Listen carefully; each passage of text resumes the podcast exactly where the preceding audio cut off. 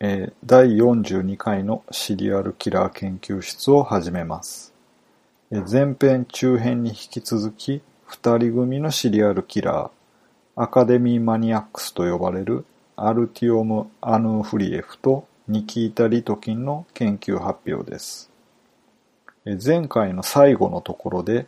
2011年4月5日に二人は逮捕されました。インターネットでアルティオムと密接に連絡を取っていたフリードリヒ・オーバーシュレツのアパートが捜索されましたが何も出てきませんでした。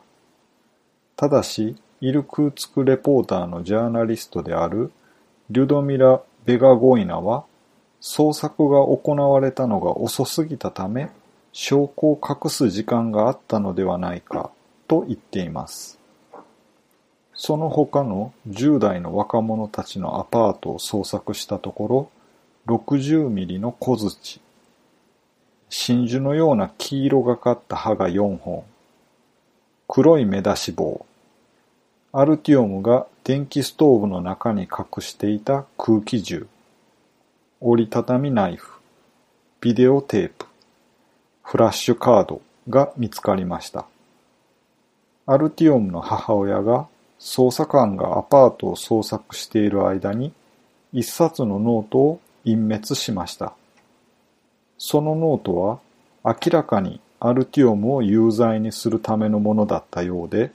証拠隠滅の事実については、後に検察官が捜査記録を報告する際に示されました。2011年4月7日、イルクーツク州のスベルドロフスク地方裁判所は、アルティオムとニキータに対して2ヶ月間の拘留という形で拘束措置を選択しました。その後、2人の拘留期間は定期的に延長されました。逮捕されされてから2ヶ月後の2011年6月6日には、法医学的な精神鑑定の必要性から10月6日まで4ヶ月延長されました。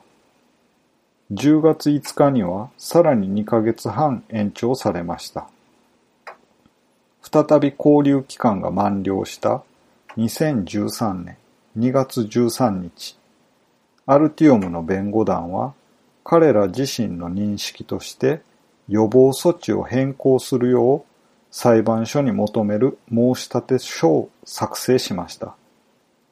アルティオム自身も自分で、もはや社会にとって危険な存在ではないと言いました。一方で、ニキータは嘆願書を提出しませんでした。裁判所は弁護側の主張を認めず、二人の交留期間を2013年3月まで延長しました。2011年6月9日、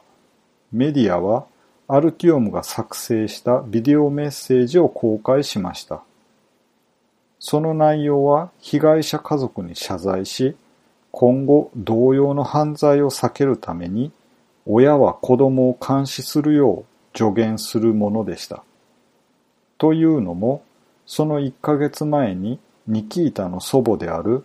イリナ・アレクセービナ・アンティポワが公開書簡を発表していました。メディアやインターネットが暴力を助長していることを非難していたという背景があり、その世論にうまく乗っかろうとしたようです。2012年8月12日、調査委員会はアルティオムとニキータの事件をイルクーツク地方裁判所に移しました。公式にはこの事件の司法捜査は2012年9月5日から2013年2月11日まで行われて、この間に16人の被害者と50人以上の証人が尋問されました。2012年9月5日に事件の審理が開始され、最終的には49回に達しました。審理が46回であったという資料や35回という資料もあるようです。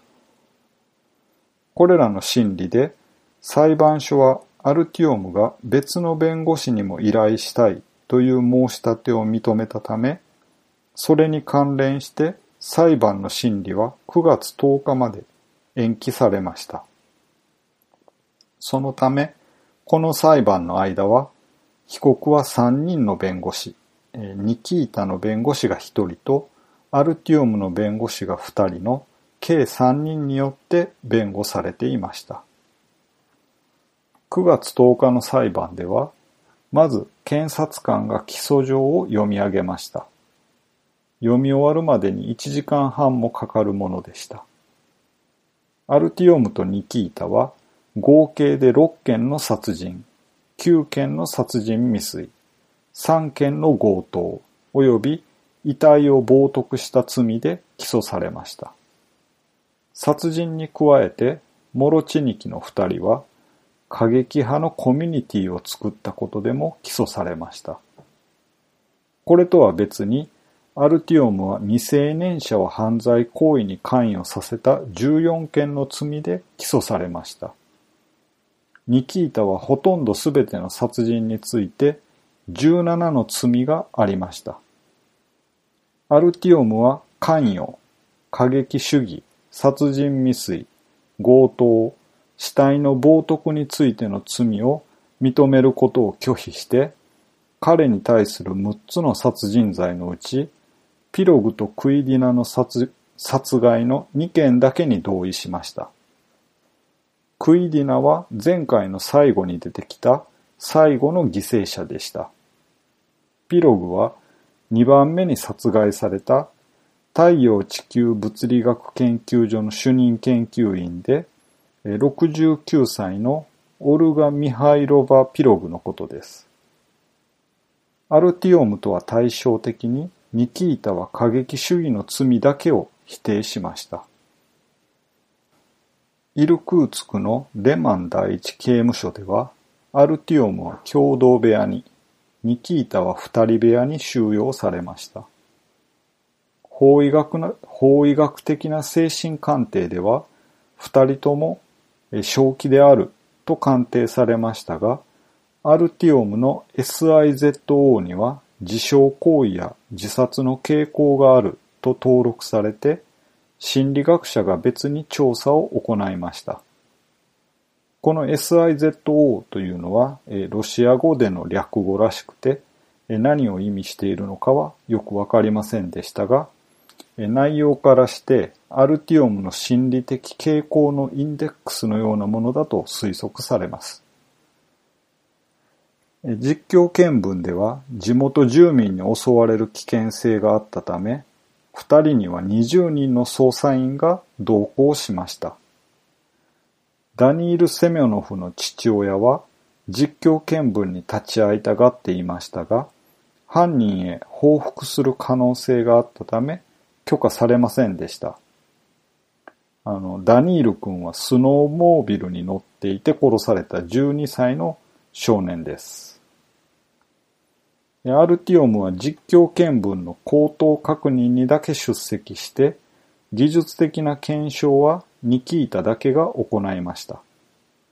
その後、アルティオムとニキータに対して殺人の計画があるという情報があったため、二人は別の独房に入れられました。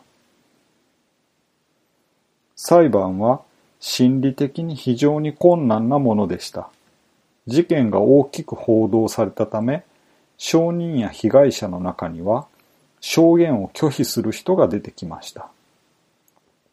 悲劇を思い出したくないという人も出てきました。裁判中に証人が失神したため、法廷は何度も休憩を宣言しなければなりませんでした。裁判では、アルティオムは最初、非常に皮肉な振る舞いをして、証人の発言を繰り返したり、解説したりして、証人を苛立たせました。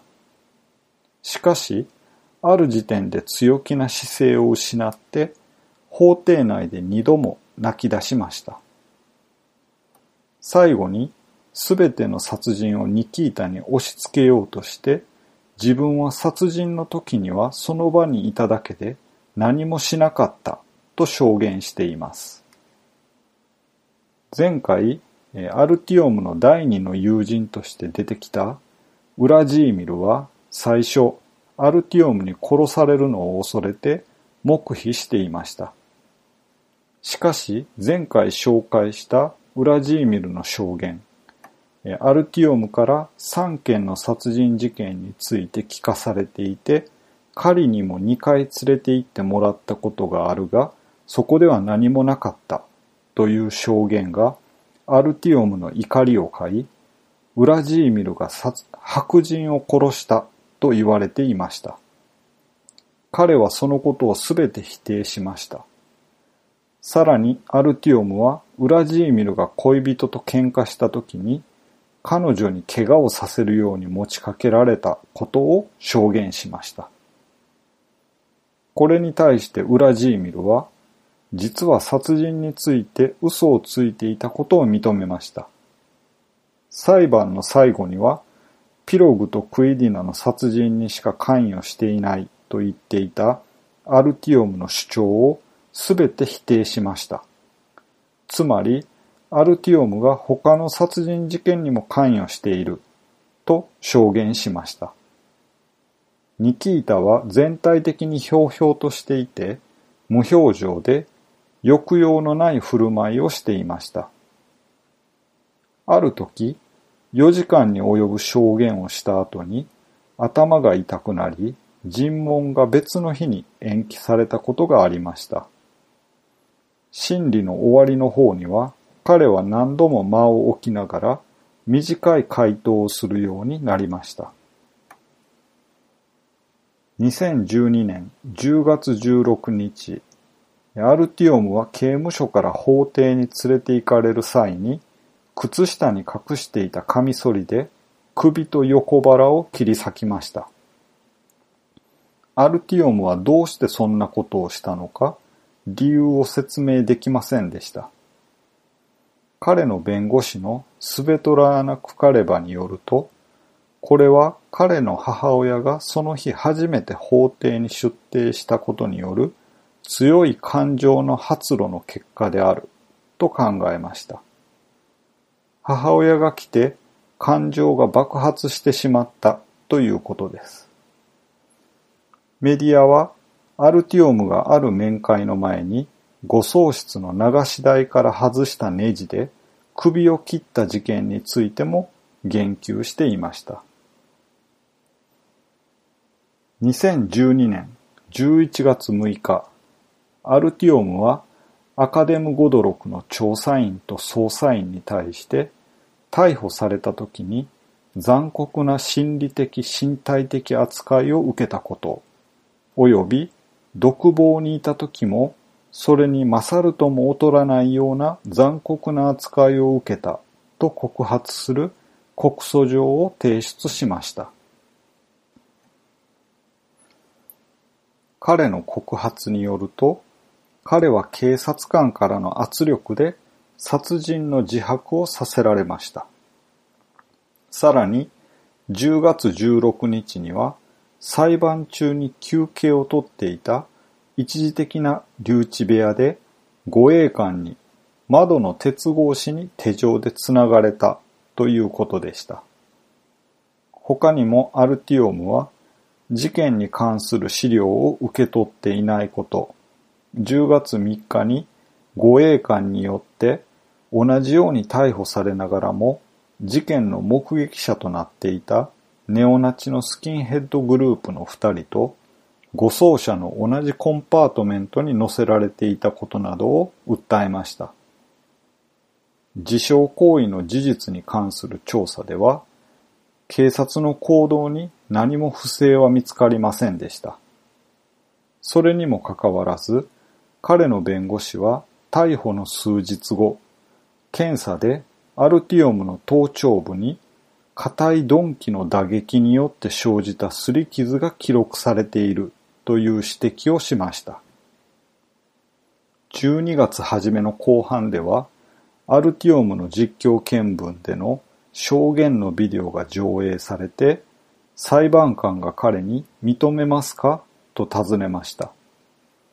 しかし、アルティオムは3月10日から11日の夜に行われたホームレス、ホームレス男性の殺害に関する自分の発言に反論しました。彼は銃弾を2発撃ってからナイフを使ったと証言していました。アルティオムは実況見分でこれらのことを話したのはすべて当局から命令されたからだと証言しました。裁判官がどうしてこの件について黙秘しているのかと尋ねると、アルティオムは自分には選挙権がないし、弁護士は事務所に家具のように座っているからだと答えました。ここでは、えー、The Right to Vote ということで選挙権と訳しましたが、えっと、どうして彼が突然選挙権を理由に持ち出したのかはよくわかりませんでした。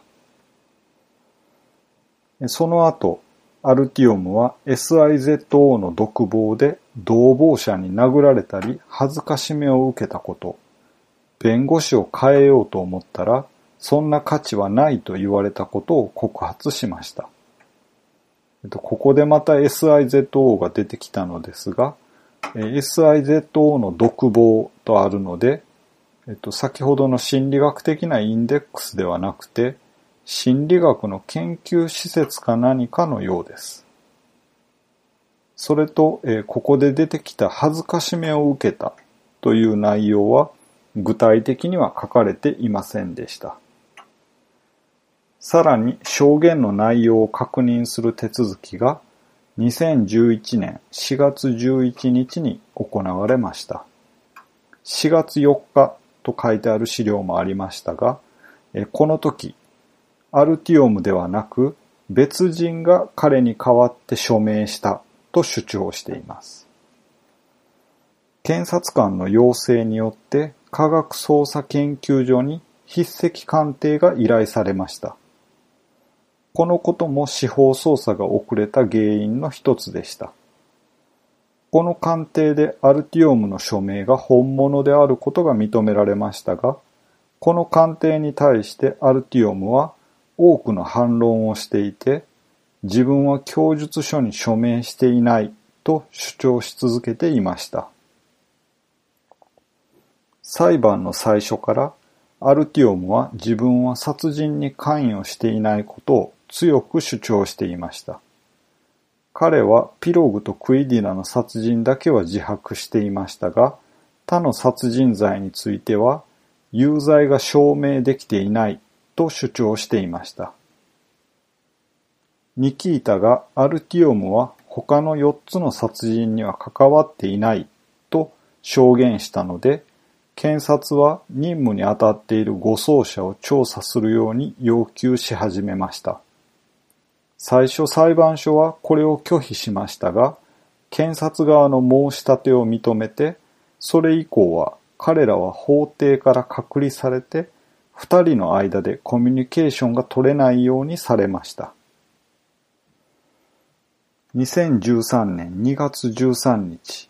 アルティオムとニキータの事件をめぐって司法の場での議論が始まりました。最初に検察が法廷で調べられたすべての証拠と被告人の立場を考慮して、裁判所は被告人を有罪として、アルティオムは厳格な管理の強制施設での無期懲役、ニキータは厳格な管理の強制施設での懲役25年の刑を課すように求めました。また、検察はアルティオムが未成年の犯罪犯罪活動に関与したという14件の罪について拒否していたことについては、事件当時、ニキータは18歳になっていなかったのですが、アルティオムとニキータの年齢差がわずか6ヶ月しかないことを正当な理由として、14の事件についてはアルティオムの拒否を受け入れました。2月25日、被告側の弁護団が裁判で主張をしました。アルティオムの弁護士は、ホームレス男性の殺害中には、アルティオムがカメラで撮影していたことや、ピログ殺害の録音音声では、アルティオムが参加していたことを立証することが不可能であることを理由に、裁判所に無罪を求めました。しかし、これは彼が有罪を認めた二つの殺人事件を考慮に入れていませんでした。これに対して、ニキータの弁護士は、刑期を20年に短縮することだけを主張しました。2013年3月12日に、二人が最後に弁明するチャンスが予定されていましたが、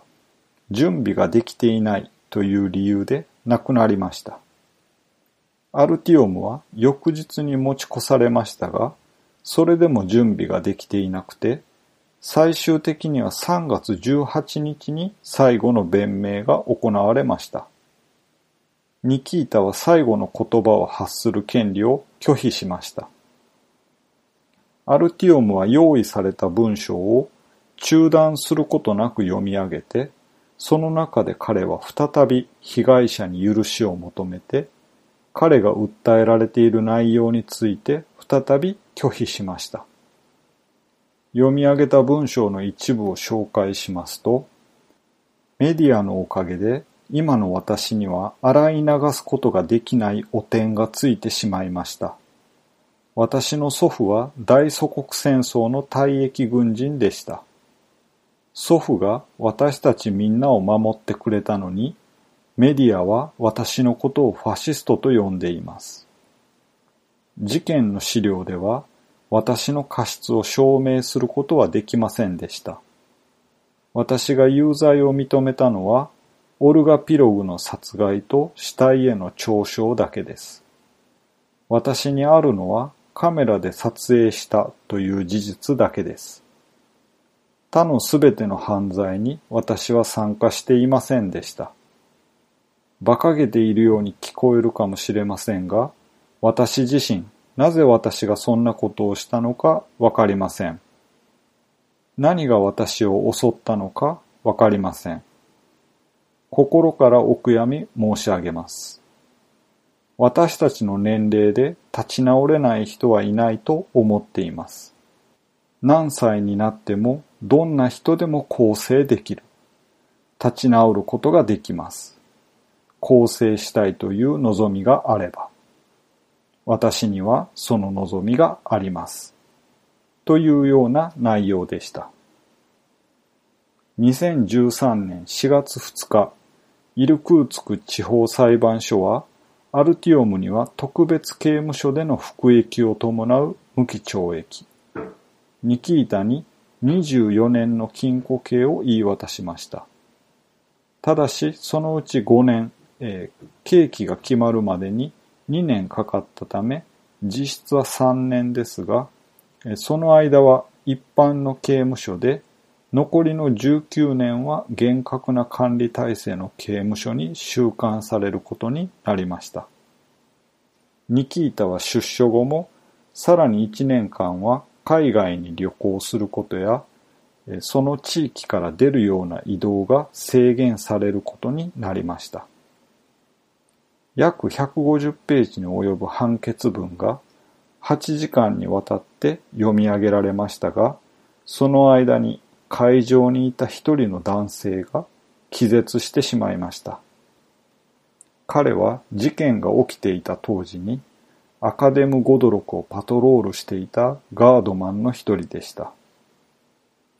アルティオムは終始無関心にうつむいて床を見ていて、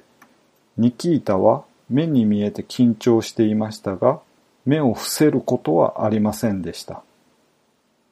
判決が読み上げられた時も、ニキータはこの状態のままでしたが、一方でアルティオムは裁判官の判決を聞いてベンチに倒れ込んで泣きました。判決が発表された後、アルティオムは遺族に向かって、これで満足かと叫びました。他の資料によると、彼の言葉は尋問を行った捜査官、イエフゲニー・カルチェフスキーに向けられたものだというものもありました。この時、ダニール・セミョノフの母親のスベトラーナさんは、アルティオムに向かって、私の息子が殺された時、12歳の子供が地面に倒れていた時、あなたは喜んでいたんでしょうと叫びました。ニキータは判決に対して何も答えず、アルティオムを見ようともしませんでした。この判決は被害者からの厳しい批判を引き起こしました。ニキータも終身刑に値するという内容でした。スベトラーナ・セミョノワは控訴してウラジーミル・プーチンに宛てて個人的に手紙を書きました。一方で生き残った被害者の一人であるニーナ・クズミナは彼女を襲ったのがニキータであったとしても彼に対する判決は公正であったと考えていました。2013年10月頃、アルティオムとニキータはイルクーツクの拘置所に留置されたままでした。この間彼らの弁護団は地方裁判所の決定を最高裁判所に異議申し立てをして争いましたが、10月3日に上告審が開かれて、最高裁により次のように決心されました。ニキータの刑期について、彼が殺人を行ったほとんどの時期は未成年であったことが考慮されたため、5年の刑期には根拠がないとなり、24年から20年に短縮されました。アルティオムの刑期は変更されませんでした。2012年11月、生き残ったエカテリーナ・カルポワさんは、アルティオムとニキータに対して100万ルーブルの民事訴訟を起こしました。また、被害額を80万ルーブルと見積もった別の生き残った被害者の一人と、100万ルーブルと見積もったアレフティナ・クイディナの息子の二人も訴訟を起こしました。判決としては、イルクーツク地方裁判所は、二人が支払わなければならない賠償金の総額を275万ルーブルとしました。検察官のアレクサンドル・シキネフによると、彼ら二人は刑務所で稼いだお金で賠償金を支払わなければならないので、被害者に償うことはまずできないだろうと言いました。2014年1月27日、アルティオムはボログダ州のオグネニー・オストロフ刑務所に移送されて、当時最年少の囚人となりました。4月、コムソモルスカヤ・プラウダの記者が彼にインタビューしたところ、彼は全く悔い改めていないこと、自分が有罪であるとは考えておらず、判決にも同意していないことが明らかになりました。さらに、あなたの同僚が私をここまで導いてくれました。あなたの同僚が私を助けてくれました。あなたはいつも私から何かを必要としているようですね。これからはお金をもらった時だけ話します。と言いました。他にも、アルティオムの家族が仮釈放に向けていろいろな手段を講じているけれど、彼はそれを全く期待していないと付け加えました。アルティオムは中身については話しませんでしたが、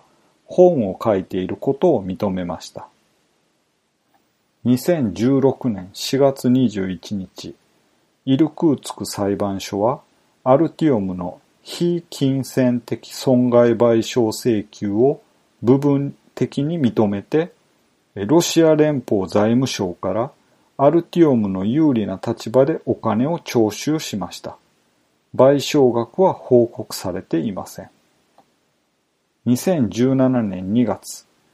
アルティオムは NTV のテレビ番組トゥルー・グルノフの取材に対して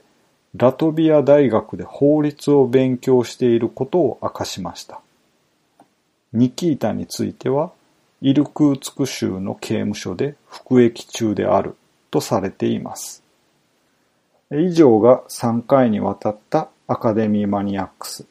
アルティオムとニキータの研究発表になります。ではまた。